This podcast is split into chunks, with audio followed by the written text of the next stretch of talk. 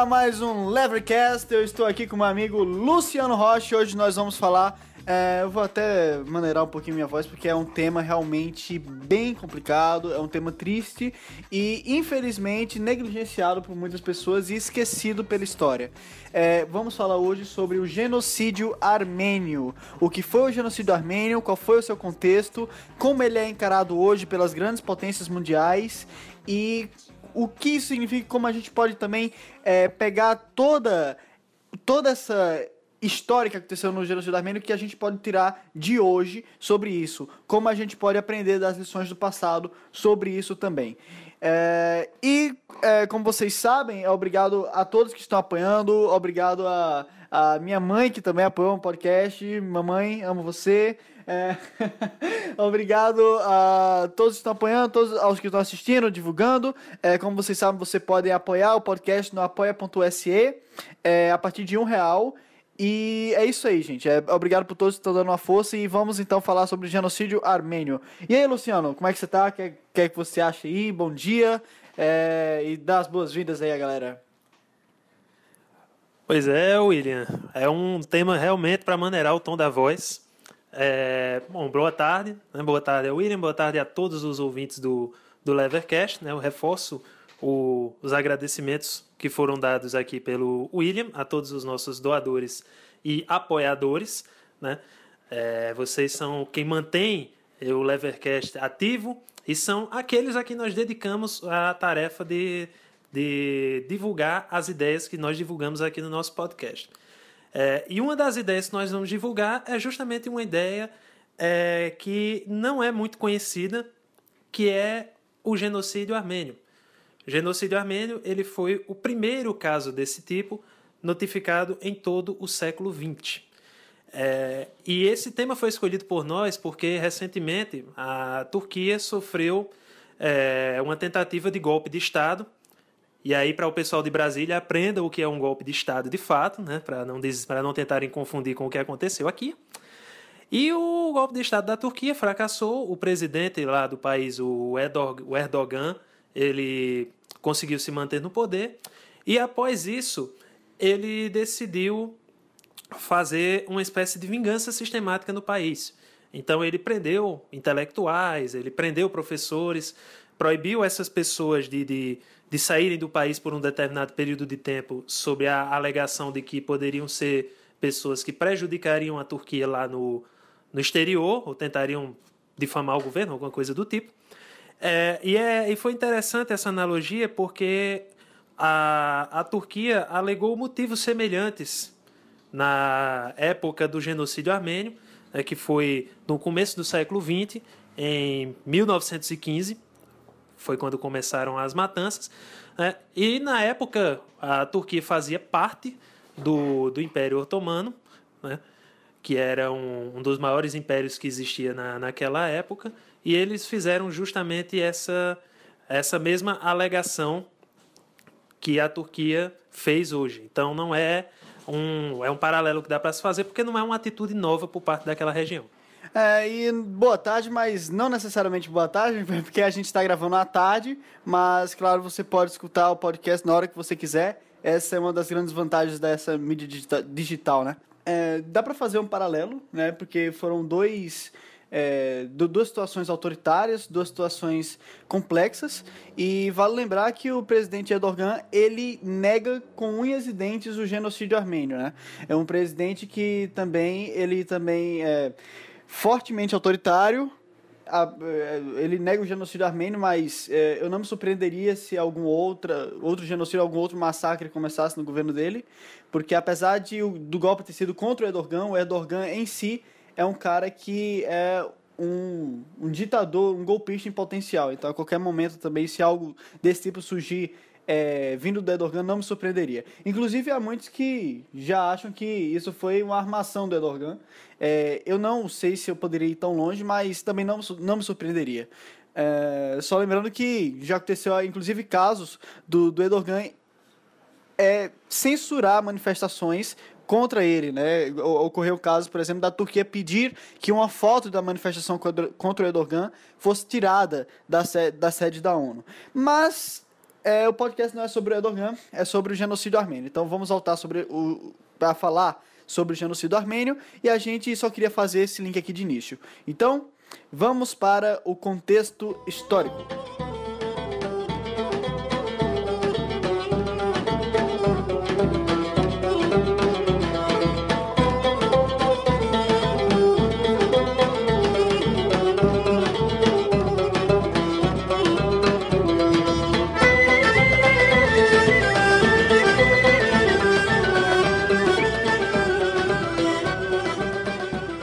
Para entrar no primeiro, no, no, contexto histórico, primeiro, vamos fazer uma rápida introdução sobre ambas as nações que estavam envolvidas. No caso, o Império Otomano, né, como eu citei no início, um dos principais impérios da época, e a Armênia, que naquela época não era uma nação em si, né, ela era é, um povo no enclave dentro do Império Otomano.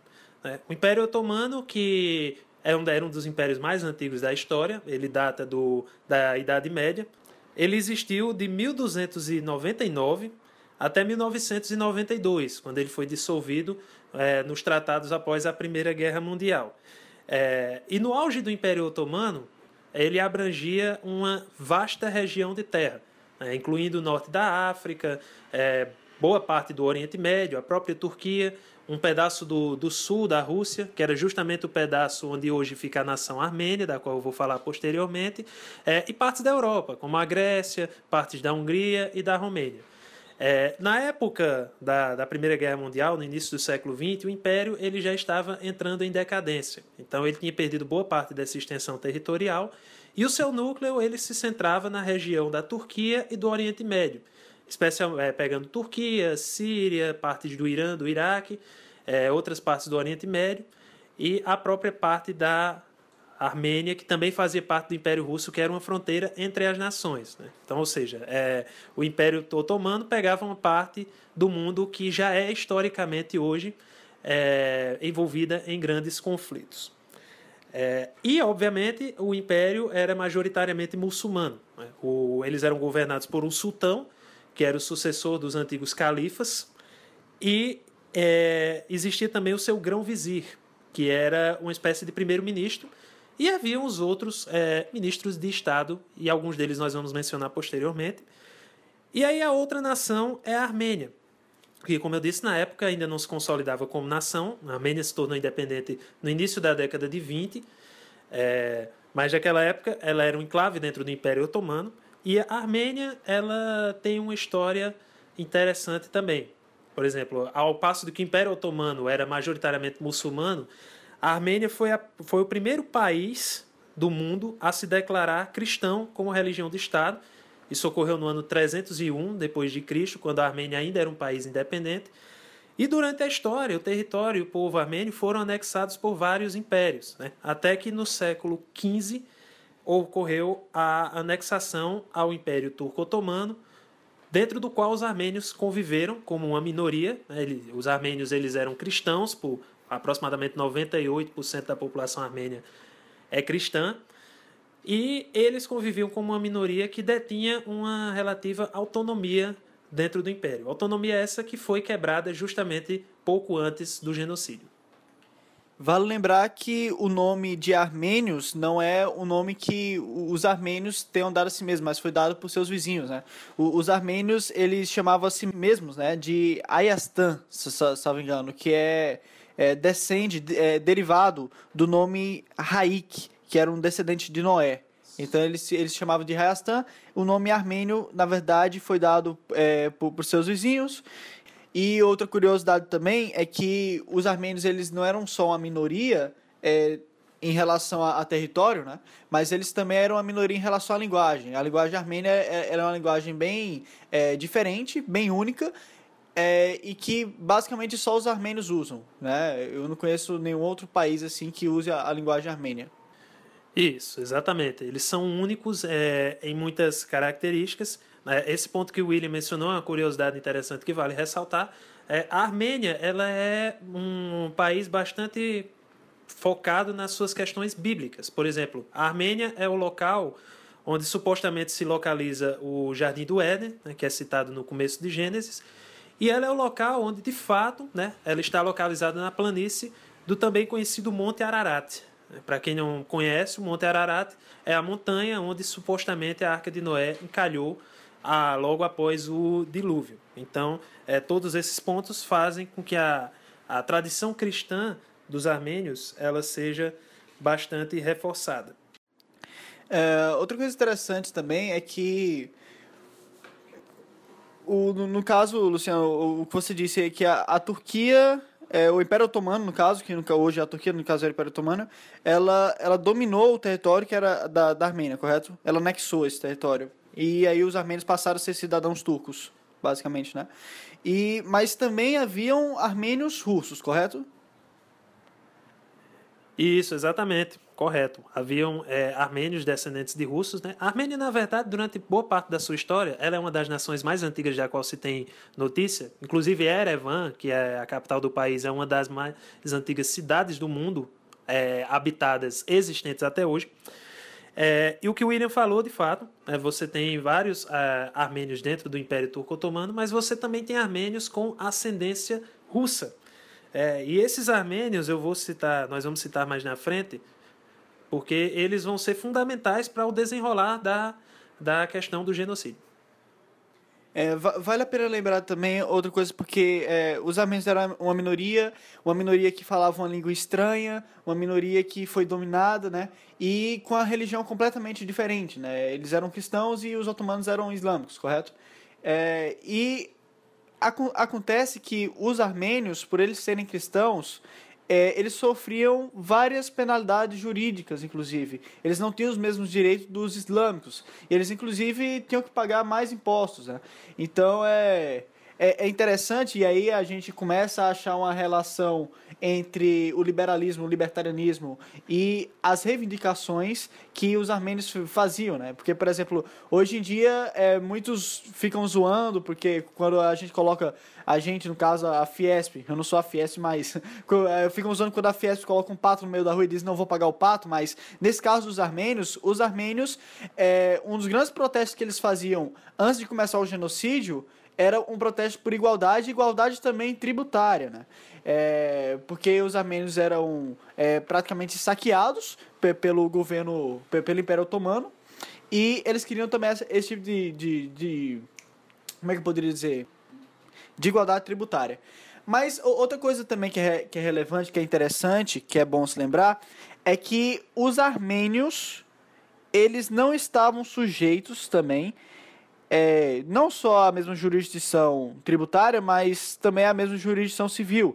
É, no caso, quem resolvia os conflitos, por exemplo, que havia entre os armênios, no caso seria um chefe da, da religião armênia. E também não só os armênios, mas é, judeus também, se não me engano, também tinham, é, eram cobrados impostos dos judeus. E no caso, quem resolvia os conflitos dos judeus era o rabino, né?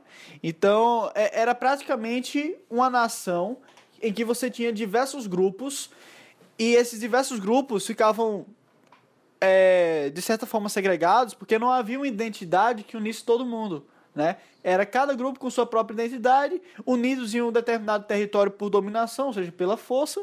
E é basicamente isso. Você tem aí uma receita para um caos, né? Basicamente. É, Luciano, complemente um pouco isso aí. Exatamente. Você tem um caldeirão de água fervente tampado, prestes a explodir, é, tanto que hoje em dia nós vemos isso no próprio Oriente Médio, que era parte do, do Império Turco. É, realmente, o William, que você citou, é, procede. Os armênios eles tinham é, direitos diferentes. É, eles, eram tratados, eles não eram tratados com isonomia pela lei otomana, é, inclusive na questão de impostos. É, e antes de, de, de, cogitarem de fato a independência, né, o, e antes também de começar o, o Medzieger, o, o governo turco, em, mil, em fevereiro de 1914, ele começou a planejar algumas reformas. Então, os turcos eles decidiram, ah, não, vamos atender então algumas exigências do povo armênio. E eles elaboraram algumas leis é, que iriam nesse sentido. Só que, infelizmente, é, no mesmo ano, essa atitude ela foi interrompida por causa da Primeira Guerra Mundial, né, que foi aquele o primeiro grande conflito de escala mundial na história da humanidade, que começou justamente naquele ano. É, e, como vocês sabem, a Primeira Guerra Mundial ela teve a participação do Império Otomano dentro da Tríplice Aliança, que continha, é, entre outras nações, os alemães e os austro-húngaros. Tríplice Aliança, que inclusive será de fundamental importância para a concretização do que virá a seguir. Porque você só consegue estabelecer um genocídio desse tamanho é, se os seus ali, se você não está sozinho, né? Porque se você for um cara sozinho assim, é, no meio do nada, e você subitamente decide, cara, eu vou começar a genocidar aqui, é, se você não tem nenhuma aliança, se você não tem nenhum amiguinho internacional, é, acontece que as pessoas vão dizer, olha, direitos humanos, tá? E vão, vão lá e não vou gostar nada disso. Mas se você possui relações comerciais com grandões, Aí se conversa. Aí se conversa, aí, aí se, se faz de, de doido, aí se olha pro lado, né? Então, essa, essa conjuntura da Primeira Guerra Mundial, dessa tríplice aliança que se formou, isso foi de fundamental importância, não só para que o genocídio armênio ocorresse, mas que para que no futuro o holocausto ocorresse com os judeus, né? Porque a Alemanha viu que os armênios fizeram e ficou, ah, tudo de boa. Então, bem, é, olha só, será que dá certo a gente fazer uma coisa parecida por aqui? Próximos capítulos, próximos episódios. Vamos, vamos continuar aqui. Vai lá, Luciano. Exatamente. Inclusive, quando entrarmos na parte um pouco mais, como eu poderia dizer, é, desprezível do podcast, que vão mostrar exatamente as técnicas turcas utilizadas no genocídio, nós vamos ver que o próprio Reich alemão é, copiou muitas delas. Né? E com uma tecnologia muito mais avançada que foi no tempo do, do nazismo. Bom, a guerra deu início, né, colocou ao lado a, a Entente, como eu falei, que contava com a Alemanha, a Áustria-Hungria é, e o Império Otomano, e também a Tríplice Aliança, né, que contava, entre outros, com a Inglaterra, com que, que entrou na guerra apenas posteriormente, com a França e com o Império Russo, que fazia fronteira com o Império Otomano e eles tinham uma rivalidade tradicional. E essa rivalidade é, ela culminou num episódio que é fundamental tanto para turcos quanto para russos quanto para armênios, que é a Batalha de Sarikamish. A Batalha de Sarikamish ela ocorreu logo no início da guerra, é, na chamada Campanha do Cáucaso, que os turcos fizeram contra os russos para tentar tomar partes territoriais que, os pró que o próprio Império Russo tomou deles durante a Guerra Russo-Turca, que ocorreu também no final do século XIX. E nessa guerra, o Império Turco-Otomano era, era comandado por Enver Paksar, que era o ministro da guerra na época em que ocorreu é, esse conflito. E no conflito de Sarikamish, as tropas, as tropas otomanas elas foram quase que totalmente aniquiladas pelo exército russo por causa de uma falha de estratégia dos otomanos. É, e nesse conflito existe um ponto fundamental para o desenrolar dos próximos é, acontecimentos. Como nós citamos, existiram não só armênios, mas também armênios com ascendência russa. E esses armênios com ascendência russa, eles lutaram ao lado dos russos na campanha do Cáucaso. Então eles lutaram contra é, os otomanos. E eles lutaram de forma voluntária, porque o recrutamento do exército russo era obrigatório para os cidadãos, mas o, o, os, descendentes, os descendentes de russos não eram obrigados. E os armênios tomaram partido e lutaram contra as forças otomanas. Então Enver Paksar voltou para Constantinopla, né, atual Istambul, que na época era a capital do Império Turco Otomano, e ele voltou acusando os armênios publicamente né, aqueles armênios descendentes de russos por, é, pelo envolvimento na derrota. Só que, como acontece na maioria dos casos da história, o Paksá ele não se contentou em acusar os armênios russos. Ele dirigiu a acusação para todo o povo armênio que vivia na, no Império. E a partir daí começaram é, as ações que levariam ao genocídio. É, então o que aconteceu é, é que é o seguinte, né? Houveram esses massacres pontuais, é, que você pode considerar como já sendo parte do genocídio ou não, mas o que acontece é que o que aconteceu foi é, que foram tirando casquinha por casquinha para depois retirar a árvore inteira, né? Basicamente foi, foi uma coisa assim. É, já dava sinais de que havia uma certa intolerância, já, já dava sinais de que alguma coisa ia desandar. É, da mesma forma que com os judeus também não foi da noite para o dia que, o, que os é, alem, alemães disseram: Nossa, acordei hoje com a puta vontade de matar judeu. Né? Então é, houve esses incidentes, né? inclusive depois do Amidan, é, houve também outro grande massacre, que foi o massacre de Adana, é, que foi em abril de 1909. Então foi basicamente o seguinte: saindo do massacre de Amidan, os armênios disseram: é, ok, aconteceu isso, bola para frente, agora a gente está é, esperança por um mundo melhor, que isso não aconteça mais. É, então os, os armênios, depois desse massacre de Amidan, se uniram com diversas outras etnias, diversos, diversos outros povos, inclusive os otomanos russos, né?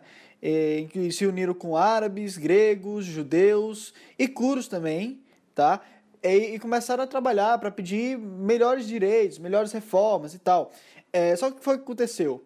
Isso depois do, do, de Hamidan. Aconteceu outro massacre, né? Que foi é, o que eu acabei de dizer, que foi o massacre de Adana. E depois disso começou a surgir um, uma espécie de nacionalismo estribado de Turquia para os turcos, que eu acho que o Luciano vai falar um pouco mais sobre isso, e culminou lá, lá para 1915 é, no início do, do, genocídio, após, claro, essa guerra. É importante é, você ter em mente que é, a guerra com a Rússia e que depois houve toda essa, essa ideia da, de que os armênios da é, os armênios otomanos estavam conspirando para derrubar o Império Turco-Otomano, essa conspiração veio com base em um contexto histórico. E qual era o contexto histórico? Os armênios otomanos sempre estiveram insatisfeitos com, com o Império Turco-Otomano, sempre exigiram mais direitos, foram massacrados. Então, vamos concordar que, sendo verídica ou não essa conspiração, que eu acredito que não seja verídica, mas sendo ou não verídica essa conspiração, ela é coerente. Né? Era uma coisa que realmente é, você colocando essa conspiração não seria algo do tipo, nossa, eu não acredito que eles fizeram isso, porque os caras tinham motivo e muito para fazer isso se, se eles realmente conspiraram, entendeu? Então é bom ter essa noção histórica. E aí vamos começar agora falando algumas coisas sobre o genocídio em si.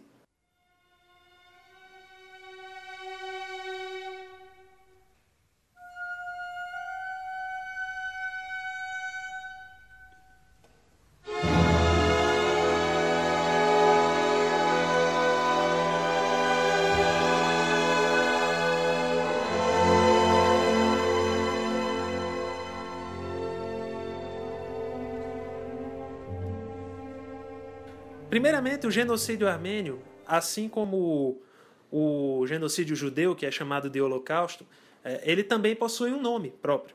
É, o nome que foi dado é o Metz Yeghern. Essa, palavra, essa expressão significa grande crime, que é como os armênios denominam a, o que foi feito contra eles. Né? Bom, é, algumas das primeiras medidas do, dos turcos, né, eles foram bastante sistemáticos nisso aí, e por ter sido o primeiro genocídio da história, eles abriram precedentes para os outros genocídios que ocorreram. É, a primeira medida dos turcos foi, foi justamente a questão do nome armênio. Eles tornaram fácil a identificação por parte dos armênios. Então, o que os alemães fizeram com os judeus nos campos de concentração, é, com as estrelinhas, que, que cada cor determinava o tipo de crime que a pessoa cometia. Os turcos fizeram com o nome dos armênios para identificar, colocando o sufixo ian. Então, hoje em dia, você provavelmente, se você vê uma pessoa que tem é, esse sufixo, ela provavelmente é descendente de armênios. Né?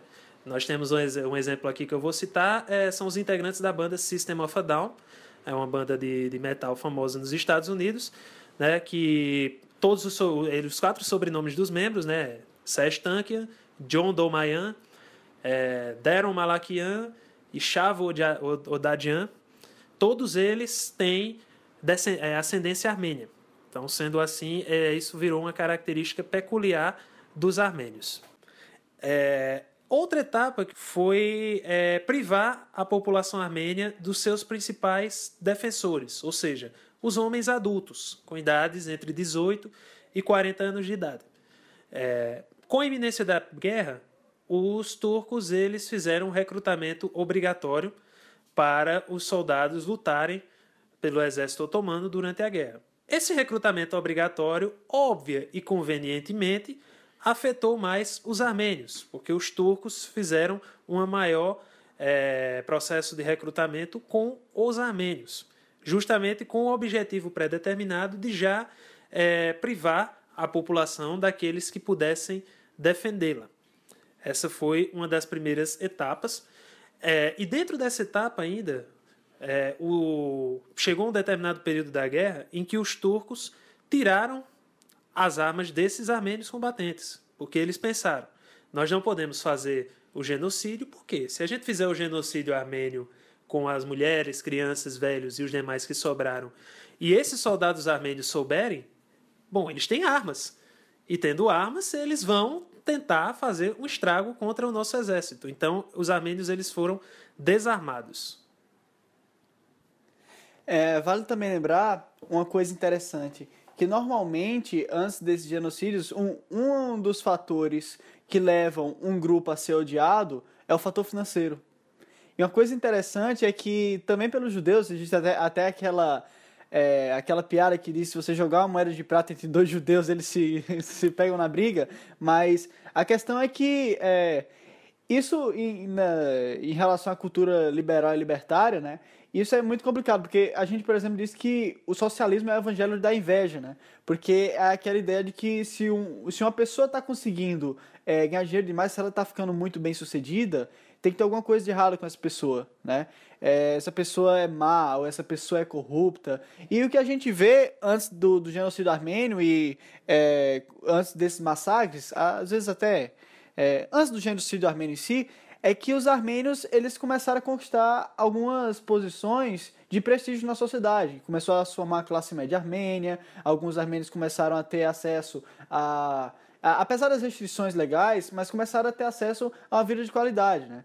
Então, é, foi despertado também esse foi um dos fatores que despertou também a ira do, dos oponentes, a, a ira do, do, dos partidários ao Império Turco-Otomano, da mesma forma como na Alemanha foi contra os judeus. Exatamente, os armênios passaram a ser os empreendedores do Império Otomano, e aí justamente esse destaque que eles desenvolveram dentro da sociedade otomana motivou a inveja, principalmente dos jovens turcos, que não são jovens em si, mas é o nome de uma organização que comandava o Império Turco-Otomano na época. Bom, e os métodos de genocídio começaram é, a ser efetivados a partir de fevereiro de 1915. É, nessa data, o Enver Paksar, né, o ministro da guerra, o mesmo que acusou os armênios de, particip de participação é, no exército russo lutando contra os turcos, é, ele ordenou que esses batalhões de armênios que estavam no Império Turco-Otomano fossem desarmados e fossem desmobilizados dessas unidades. Então, eles iriam ser transferidos para outro local.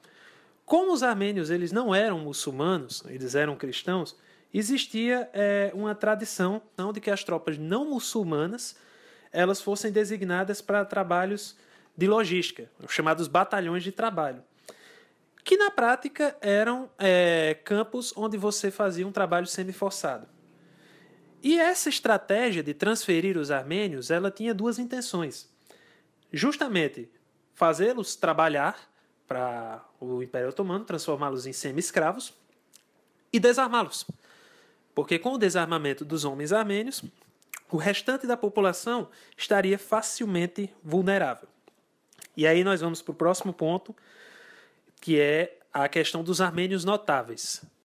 É, a questão dos armênios notáveis foi apenas mais um dos massacres que ocorreram, embora tenha sido de uma escala muito menor do que os outros, é, ele ocorreu no dia 24 de abril de 1915, que é, ele ocorreu no dia 24 de abril de 1915, e nesse dia, cerca de 600 intelectuais, políticos, escritores, religiosos e várias outras figuras influentes na sociedade armênia, eles foram presos, é, principalmente na cidade de Ankara, que hoje é a atual capital da Turquia.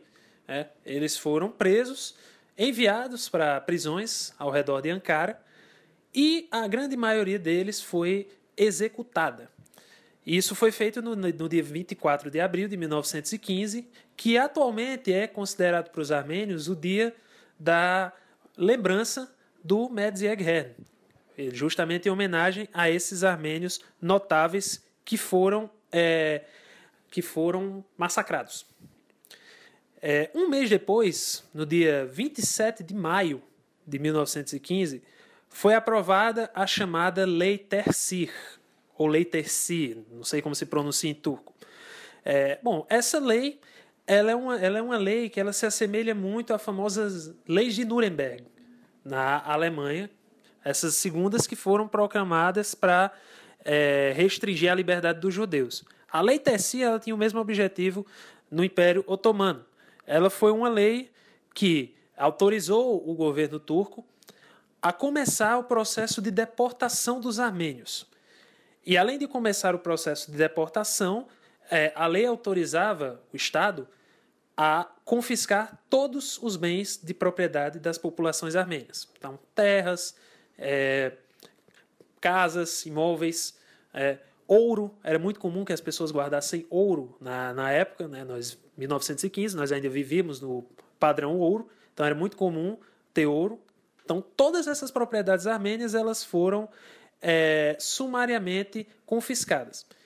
E uma terceira medida que foi feita foi a campanha de desinformação, a qual Joseph Goebbels, né, antigo ministro da propaganda alemão, deve ter se inspirado muito, que foi a campanha de desinformação para mostrar os armênios para o geral da população otomana como sendo inimigos da pátria. Exatamente pegando o exemplo dos armênios russos que, é, que foram voluntários na campanha do Cáucaso e generalizando para todos os armênios da nação otomana. E, e, o mais interessante dos métodos que foram usados, a gente fala de é, que os armênios foram é, exilados, né, foram deportados do país, é importante você ter em mente que não é como assim é, o que aconteceu basicamente na ditadura brasileira, que um cantor de, MB, de MPB era deportado e ia para a Suíça ficar um tempo lá tomando um vinho e discutindo. É, não, eles eram deportados no meio do deserto, né? E iam ter que marchar para encontrar alguma briga, alguma cidade, e sem água, sem comida, né? Passando fome, sede. E o, o genocídio praticamente foi isso você subitamente entrar na casa de um qualquer, dizer, olha, você tá fora do país e você vai ter que sair marchando aí pelo meio do deserto. Cara, isso não se faz, tá entendendo? É tipo, é ética 1.0, é, isso não se faz, isso não é legal.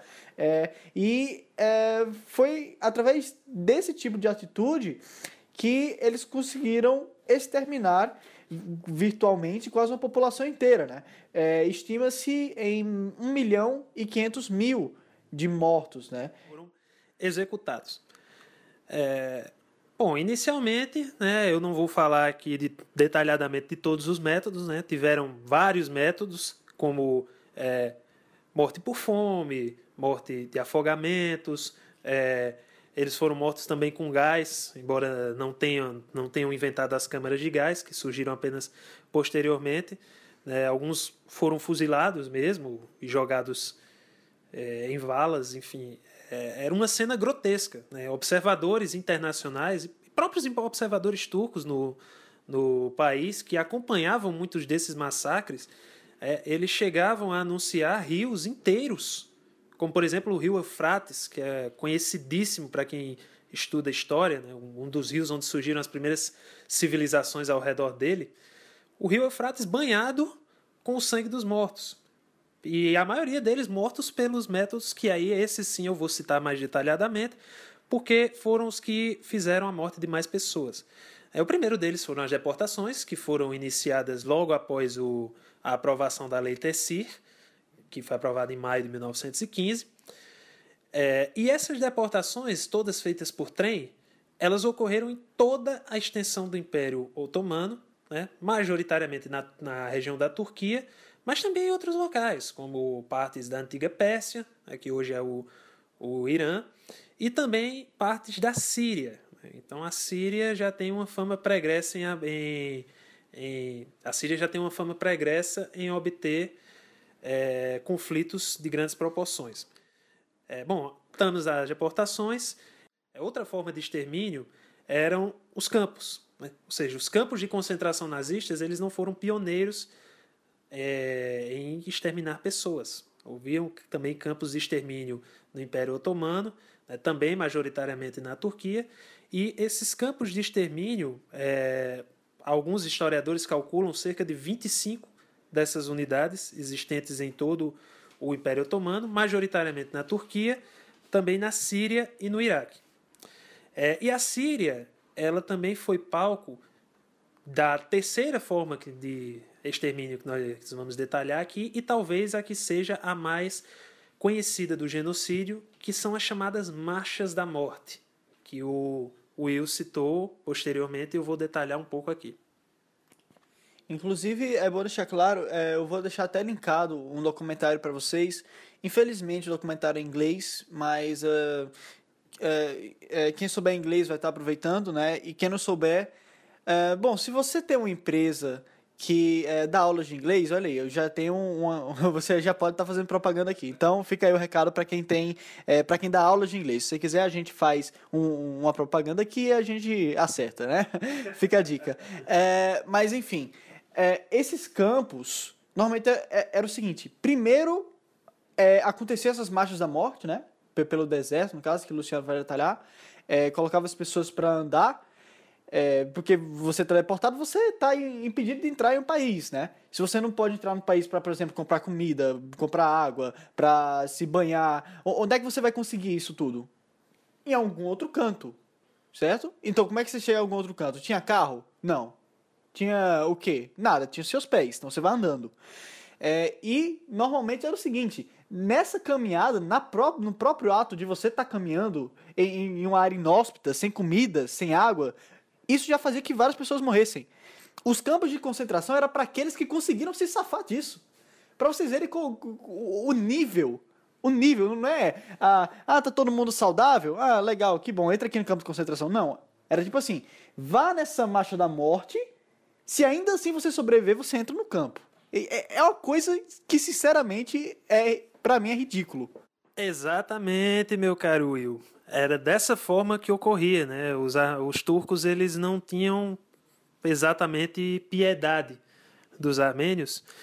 É, e aí, detalhando as famosas marchas da morte, que são o método mais conhecido, é, elas não eram marchas comuns, não era você, ah, é, alinhem-se em fila indiana, vamos andar pelo deserto, quem não morrer de sede nem de fome, ou então quem não morrer tentando se salvar, chega no campo de concentração de boa e sem trauma nem nada. Não. Essas marchas, elas tinham uma peculiaridade. Um pouco, antes, um pouco antes desse genocídio, o governo turco escancarou boa parte das prisões do país. O governo tirou alguns elementos bastante respeitáveis da sociedade. Estamos falando de assassinos, é, estupradores, assaltantes, saqueadores diversos elementos é, dessa natureza. E antes da marcha da morte, ele mandou esses, ele mandava esses elementos para o deserto. E os armênios eram obrigados a cruzar né, esse deserto. E aí, só fazendo um, um complemento, é, os armênios que cruzavam essa marcha eram geralmente os velhos, as mulheres e as crianças, porque os homens já tinham sido quase que totalmente é, mortos dentro dos campos de extermínio que nós citamos anteriormente. Bom, e as tropas otomanas elas obrigavam, né, escoltavam com poucos soldados, obrigando é, os armênios a marcharem através do deserto. E aí, em determinados pedaços do deserto, os salteadores, estupradores e os demais bandidos eles atacavam esse grupo de armênios e faziam tem até, até sem palavras para distinguir, mas eles faziam um verdadeiro terror. Né? O mínimo que eles faziam, né, o mais misericordioso dos atos que eles faziam era matar. É, matar com tiro ou facadas, enfim. Mas os demais, né, crianças, mulheres, também sofriam estupros sistemáticos antes da morte. É, todos eles eram roubados, né, aqueles que ainda levavam algo de valor. E as tropas otomanas, obviamente, elas é, eram totalmente complacentes com esse tipo de atitude. Né? Elas não apenas toleravam, como muitas também participavam, especialmente dos saques. Os armênios, como nós falamos, eles eram empreendedores, né? eles tinham muitos bens de valor, é, e nessas marchas da morte, geralmente eles eram autorizados, entre aspas, a levar muita coisa, né? até para criar a ilusão de que não seria uma morte imediata, só que na verdade esses bens eram confiscados dentro do deserto em episódios tristes. Né? Episódios que, que denotam, por exemplo, é, historiadores turcos dizendo que o rio Eufrates, como nós citamos, ele estava totalmente tomado por corpos, por sangue. Ele tinha virado um rio de sangue em determinadas partes porque o, era banhado com o sangue dos armênios, dos armênios que faziam essas travessias e dos que não conseguiam chegar nos campos. Né? Os que não conseguiam chegar nos campos eram sortudos, porque eles morriam ali mesmo e enfim, eles evitavam de sofrer os horrores ou de ter que lembrar os horrores que passavam nas marchas da morte, que ocorreram principalmente, né, o principal local onde se ocorriam as marchas da morte era na cidade de Di Ezog, que é uma cidade síria. Né. Era uma cidade da Síria que era cercada por um deserto. Essa cidade existe atualmente, salvo me engano, ela é a sétima maior cidade da Síria. Não lembro se é uma das que está no passo do Estado Islâmico, mas se estiver, eu espero que eles não repitam esse método, porque é um método negro na história da humanidade. Mas nem tudo são espinhos, pessoal. Nem tudo foi tragédia para os armênios. Os armênios, assim como os judeus, principalmente os judeus poloneses, os armênios eles também organizaram resistências. E uma das principais resistências organizadas foi a chamada resistência de Van. Van é uma cidade que hoje faz parte da Turquia, né? E ela é uma, era uma cidade onde tinha uma alta população de armênios. Né? Por volta de 50, 100 mil armênios residiam na cidade. E essa cidade ela foi vítima do chamado Cerco de Van. Esse cerco durou aproximadamente um mês, né? de 19 de abril até 17 de maio de 1915. E esse cerco começou da seguinte forma: é, o governador da cidade, um cavalheiro chamado Jedved Bey, ele ordenou que os armênios entregassem cerca de 4 mil homens sob recrutamento. Então nós estamos ainda naquela época em que os homens armênios eles eram recrutados, ou seja, essa revolta armênia ela é um pouco antes das marchas da morte, inclusive. É, só que os armênios sabiam que se esses 4 mil homens fossem recrutados, a cidade ia ficar com uma baixa enorme de defensores e eles imaginavam o que viria a seguir, né? os ossos do ofício das experiências de massacres que eles tiveram. E eles também não queriam entregar esses homens, mas eles também não podiam ficar sem é, entregar nada, porque eles poderiam sofrer represálias muito fortes. E aí eles deram 500 homens mas todo o dinheiro que tinham na cidade. Foi uma, uma tentativa de postergar essa situação. E o Jedved Bey, ele não gostou. Ele viu esse gesto como uma afronta. Os armênios entregaram um pouco mais da, de 10% da quantidade de homens que ele pediu.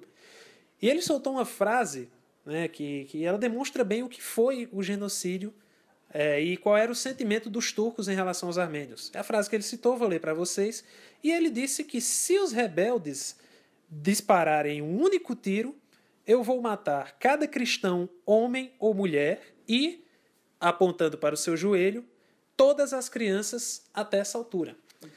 Então ele simplesmente disse que iria dizimar toda a população armênia da aldeia caso eles reagissem.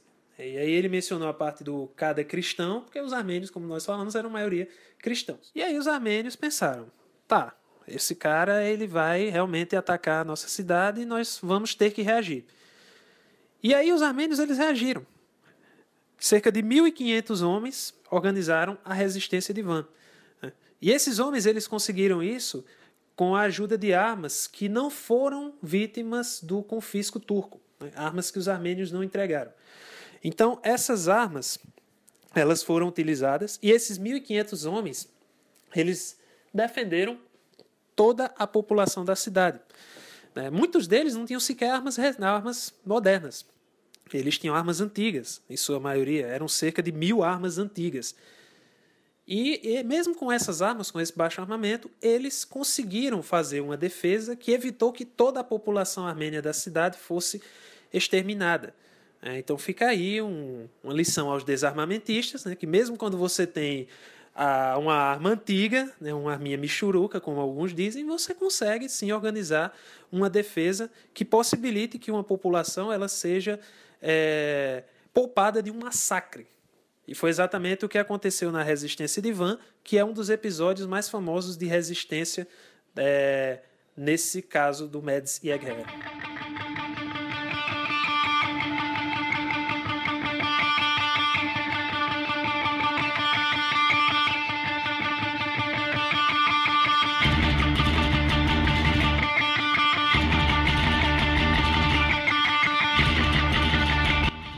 Bem, eu acho que a gente já cobriu bastante de, de história, contexto, métodos, né? Vamos agora para os finalmente, né? Vamos agora para as consequências do genocídio. E eu acho que a gente poderia começar é, tentando explicar por que foi um genocídio. Por que foi um genocídio e não apenas um grande massacre? Por que foi um genocídio e não apenas é, uma carnificina? O que, o que distingue o genocídio dessas outras coisas, né? É, o termo genocídio ele só apareceu em 1944, né? É, que foi o, Ra o Rafael Lenkin, é, que era um advogado e grande estudioso do direito, que fez esse, esse termo, que definiu o genocídio, né? E uma coisa interessante, segundo é, a definição é, de genocídio dada por Lemkin, é que o genocídio ele é algo que tenta desestabilizar e quebrar, em última análise, destruir o que faz de uma sociedade uma sociedade. Então você vê, por exemplo, que não foi só é, é, tentar matar o, a, pessoas. Não foi só tentar matar pessoas, foi tentar matar armênios e não só tentar matar armênios, como antes disso, deliberadamente matar seus líderes. Quando você tem uma ofensiva assim, em, em, é, dirigida a líderes, você claramente tem um genocídio. Certo? Primeiro os líderes, depois uma sociedade específica que esses líderes é, seguiam. Então é, você tem aí uma destruição de uma sociedade, uma destruição virtual, não foi completa, mas é, uma grande destruição da sociedade de mais de 3 mil anos. Então, houve genocídio, e genocídio foi a palavra cunhada por esse tal de Rafael Lenk, em 1944. Só que a Turquia não reconhece que houve um genocídio, tá? E é só a Turquia, eu acho que o Azerbaijão também não reconhece. É só esses dois países. Mas a, a Turquia não reconhece, mas a Alemanha reconhece, França reconhece, Suíça reconhece, até o Brasil reconhece, tá? Houve o centenário do genocídio armênio e o Senado brasileiro se manifestou em relação a isso. Então, o Brasil reconhece e os Estados Unidos, eles também reconhecem o genocídio armênio. Até o Barack Obama. O Barack Obama também reconhece o genocídio armênio, que há até vídeo dele falando sobre isso, né? Mas qual é a questão? E por que a gente conhece tão pouco esse genocídio armênio, se é algo que apenas a Turquia nega, se os outros países aceitam, mas porque é algo tão pouco comentado. Ora, 1 milhão e 500 pessoas é muita gente, né? Por que, que é algo tão pouco comentado? Porque é algo que é perto de um holocausto, ou perto de, dos massacres que ocorreram em Darfur, ou é, do Hotel Ruanda, é, porque a gente escuta falar desses incidentes, mas tão pouco do genocídio armênio, ou talvez nunca, né? E o, o Lenkin, quando ele cunhou o termo genocídio, ele falou sobre o genocídio armênio. Tá? Inclusive, é, um armênio que deu um tiro no, no Talat Passa e simplesmente o povo ficou perguntando é, por que ele fez isso, né? Então, é, esse armênio que deu um tiro, ele disse o seguinte, é, eu não sou um assassino porque eu não matei um homem, né? para você ver. E quando foram julgar o cara que matou o líder da nação turco-otomana, né? Eles enfrentaram. Foi um julgamento que o mundo inteiro assistiu, que o mundo inteiro. Foi um julgamento análogo ao julgamento de Nuremberg. tá? Por quê? Porque era um cara que tinha matado um outro cara que tinha matado centenas de milhões de pessoas, tá entendendo? E era uma coisa que estava indo encoberta. A partir do momento que isso aconteceu, começou a ser descoberta as coisas foram começaram a analisar até que houve uma convenção na ONU e definiram a palavra genocídio, o, o Lenk no caso definiu. O genocídio então, definido por Rafael Lenk, é um plano coordenado com ações de vários tipos que objetiva a destruição dos alicerces fundamentais da vida de grupos nacionais com o objetivo de aniquilá-los. Eu não poderia conhecer uma definição mais acertada para o que aconteceu com os armênios, tá? Agora eu vou passar aqui para o Luciano para ele é, aprofundar um pouco mais na razão pela qual é, é tão pouco conhecido, né? E também aprofundar na, nas razões pelas quais o governo turco não reconhece isso e falar sobre se essas razões são ou não bem fundadas. Beleza, Will, vamos lá. E parabéns pela definição de genocídio que você citou, foi extremamente completa e foi justamente o que aconteceu com os armênios. Né? A Turquia, que é a herdeira do Império Turco-Otomano após a sua dissolução, ela nega é, até hoje a definição de genocídio. Ela nega que o, o genocídio armênio tenha sido um genocídio de fato. É, e eles negam por algumas razões. Né? A primeira delas é que. E eles negam por várias razões. É, a primeira delas é o argumento de que eles utilizam em relação à quantidade de vítimas. Bom, historicamente, é, afirma-se entre 800 mil a 1 milhão e meio de armênios a quantidade de vítimas mortas no genocídio. Os turcos alegam que foram cerca de 300 a 500 mil vítimas. É, além disso, eles alegam que a razão pela qual essas vítimas morreram não foi um genocídio, mas foram basicamente na campanha do Cáucaso. Né? Então seriam muitos armênios russos aí nessa cifra turca. E também é, a questão de sabotagem. Os turcos alegam que os armênios eram inimigos internos do império e que foi necessário essa ação para que a, a segurança nacional fosse mantida. É, e a outra razão, ela é, na verdade, bastante utilitarista, né, bastante é, conveniente, como é comum a vários governos genocidas ao redor do mundo, que é a questão financeira. É, os alemães, quando houve a questão do Holocausto, eles foram julgados, condenados e reconheceram que o governo nazista fez isso. É, pelos 6 milhões de judeus mortos e por um bom período de tempo, os alemães pagaram valores de indenização equivalente a quase 10 bilhões de dólares ao longo do tempo para o Estado de Israel e para os descendentes dos judeus que foram mortos. Então, é, caso a Turquia fosse enquadrada como um país que cometeu um genocídio e o próprio governo turco reconhecesse, isso também ocorreria é, a abertura de precedentes para a abertura de precedentes para pagamentos de indenizações aos descendentes dos armênios. É, embora os turcos não reconheçam o genocídio, né, vários é, casos de, de pessoas dentro do país é, que estão gradativamente mudando a sua mentalidade. Bom, em 2007, né, nós tivemos um jornalista turco que condenava o genocídio armênio, e aí ele foi morto, foi assassinado em, em Istambul. E a população da cidade é, se revoltou. Né? Eles saíram em protesto contra o assassinato do, do, do jornalista e eles também saíram em protesto é, em relação ao genocídio armênio. Então, são próprios turcos que eles gradativamente já estão tomando consciência do crime que foi cometido pelo Estado do seu país. Os Estados Unidos eles se recusam a usar o termo genocídio por uma questão muito conveniente. Né? A Turquia é um grande aliado dos países ocidentais, né? tem muitas bases é, ocidentais na Turquia, e aí é aquela coisa, né? Você não vai mexer com um amiguinho que fez algo de errado, mas que te faz favores. É, só citando a, a, primorosa definição de genocídio que foi citada pelo Will, é, os turcos não só mataram armênios, eles confiscaram os bens?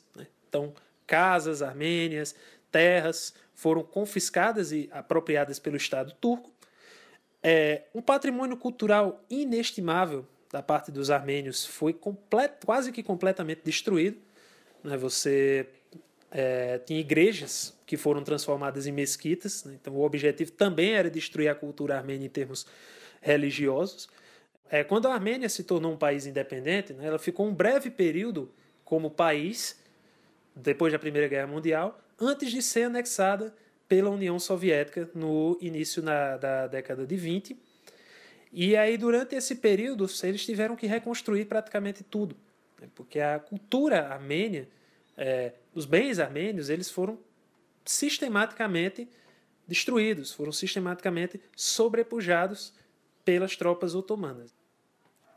É, e uma coisa interessante também é que é, o, os Estados Unidos, né, não é que eles não reconheçam que o genocídio armênio ocorreu, eles só evitam falar disso, né, porque não é conveniente a eles.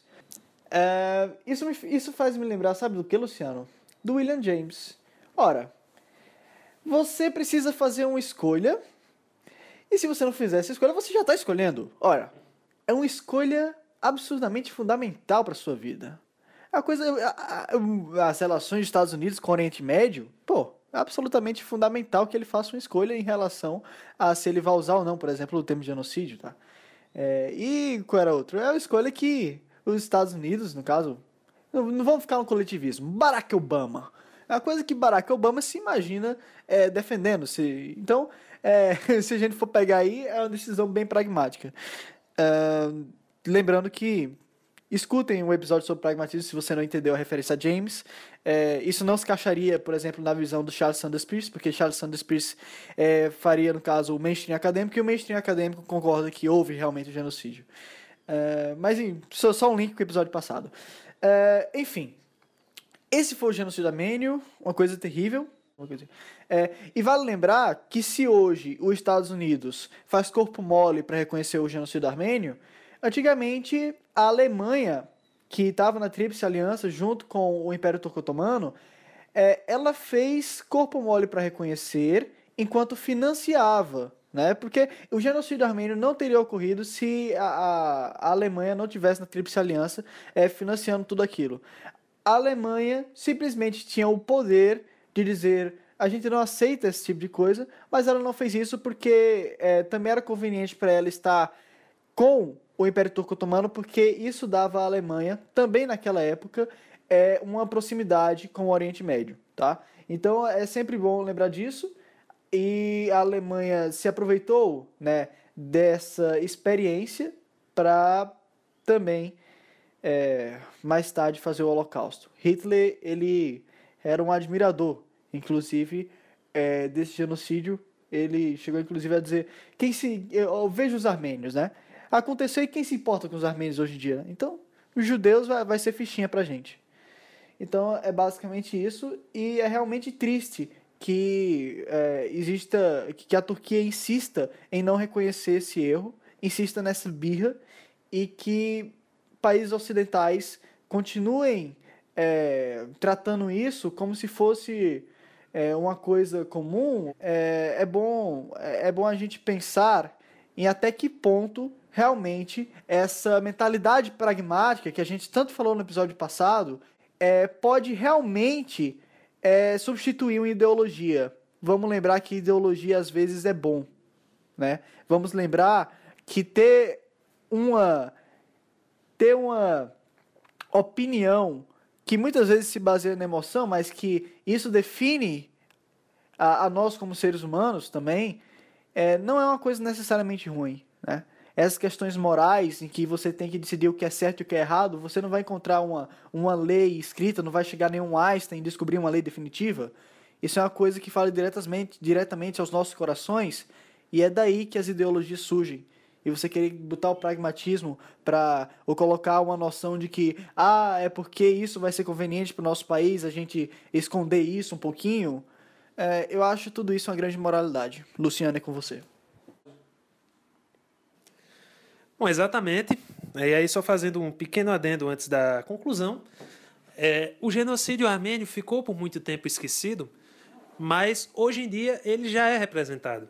Na capital da Armênia, Erevan, nós temos o Museu do Genocídio Armênio, é, que é um museu inteiramente dedicado a mostrar o que foi o genocídio, a mostrar as causas, a divulgar o sofrimento das vítimas. É, então, o museu tem centenas de fotos, documentos, é, encartes de jornais, é, menções a, aos julgamentos, né, tem, tem, tem vários documentos históricos, né, inclusive tem o link na, na internet, a gente vai deixar o link do, do museu aqui na descrição do podcast, para caso você queira visitar. Existem vários arquivos que são é, colocados lá, são de domínio público, podem ser vistos livremente. É, e o que é que isso tem a ver com o liberalismo? Praticamente tudo. É uma história sobre como um Estado ficou grande demais, tá? E como um Estado sumariamente decidiu é, genocidar uma população de mais de 3 mil anos, tá? E eu vou deixar também linkado aqui embaixo para vocês, é, infelizmente também em inglês, mas eu vou deixar também linkado em português o livro, mas em inglês vai ser os quadrinhos do, do chamado O Caminho para a Servidão, de Friedrich Hayek. E por que eu vou deixar essa obra em quadrinho e em livro aqui? Porque Hayek ele dizia que era justamente após as guerras que costumam surgir os grandes ditadores. E isso aconteceu não só na questão da Armênia, e tudo bem, aconteceram massacres antes, mas foi depois de uma grande guerra que ocorreu a questão de genocídio. Aconteceu, foi também por causa disso que Hitler subiu ao poder, vale lembrar que a Alemanha saiu derrotada da Primeira Guerra, então é interessante estar colocando essa análise também do Hayek em relação a isso aí. É, e isso tem tudo a ver com o liberalismo, teve a questão da revolta da, daquela cidade lá que o, que o Luciano falou. Resistência de Van da resistência de Van, na questão do armamento, tem tudo a ver. E é isso aí, vamos sempre estar tá policiando o Estado, nunca deixando ele passar dos limites. E, gente, muitas pessoas acham que não. Mas liberalismo envolve defesa das minorias, inclusive a maior minoria de toda que é os indivíduos. Tá? Então eu vejo também uma, uma ascensão muito grande agora é, dessa chama anti-islâmica, por causa dos atentados e tudo mais. Vamos nos lembrar de que o foco do liberalismo é o indivíduo e não o coletivo. Vamos lembrar de que o culpado, em última análise, não é o Islã, é esse, esse ente impalpável, é a pessoa que cometeu o ato, tá? Vamos nos lembrar que o liberalismo é a defesa do indivíduo em última instância. Luciano, a despedida é sua. É isso aí, pessoal. Nós chegamos a o fim desse Levercast número 3. Falamos do genocídio armênio, falamos dos massacres que ocorreram ao final do século XIX, falamos das deportações que foram feitas é, pelo governo turco, falamos das marchas da morte, das outras formas que os armênios foram exterminados, das leis que foram aprovadas para limitar a liberdade e retirar a propriedade dos armênios, falamos dos países que reconhecem ou não o genocídio, falamos dos motivos por que a Turquia hoje não reconhece o genocídio armênio, e fizemos aí os links com a liberdade. Afinal de contas, é, em um país onde você não tem uma cultura de liberdade, o totalitarismo aflora descaradamente. Então, é isso, pessoal. Mais uma vez, eu queria agradecer a todos que ouviram o nosso podcast. Né? Queria agradecer ao, ao Will pela excelente parceria. É, queria também convidá-los é, a visitarem o site Apoia.se, onde os, aqueles que já viraram fãs do Levercast podem se tornar nossos patrões através de programa de mantenedores que existe no site, onde vocês podem nos ajudar aí a manter esse podcast e a trazer cada vez temas mais atualizados e de melhor conteúdo liberal. E o próximo tema da gente, inclusive, vai ser países escandinavos. é, há um mito, né? Um mito, ó, já estou dando spoiler, mas há uma ideia de que os países escandinavos são uma maravilha. Nossa, um sistema de welfare state. É, todo mundo lá não tem mendigo. O governo é, pretende dar milhões, milhões, milhões não, mas é, milhares de, de dinheiro em bolsa família e eles não aceitam. Cara, que estranho, né? Vamos investigar isso. É isso aí, galera. Falando dos países escandinavos no próximo Levercast. Então, quem gostou desse episódio, dá um joinha, curte, compartilha, chama os amigos para assistir e nos vemos no próximo final de semana com mais um Levercast.